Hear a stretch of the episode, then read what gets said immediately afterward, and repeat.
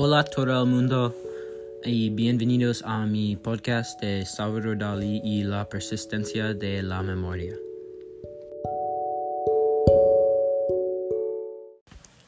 Salvador Dalí nació el 11 de mayo de 1984.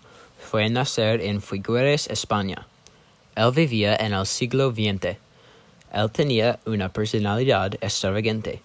Era un hombre extraño con un bigote gracioso y largo.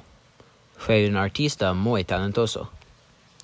Las personas recuerdan Salvador Dalí por sus pinturas, pero se cambió y él tuvo éxito como escultor y en moda, publicidad, escritura y lo más famoso, cine. A menudo lo llama el maestro del surrealismo. La persistencia de la memoria fue una de sus pinturas más famosas. Salvador Dalí pintó la obra en el año 1931. En la pintura hay un series de relojes que parecen ser flojos como queso. Muestra el flujo del tiempo. El tema principal fue organizar la confusión y así ayudar a descreditar completamente el mundo de la realidad.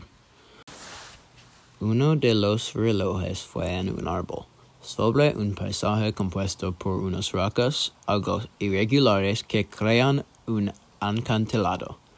Él usaba variaciones de los colores café y blanco con azul para el cielo. En la pintura, hormigas rodean los relojes. Yo pienso que la pintura es hermosa y me hace pensar en la fluidez del tiempo. Un crítico dijo que los relojes representan que el tiempo es poderoso e identifican su dominio sobre los seres humanos.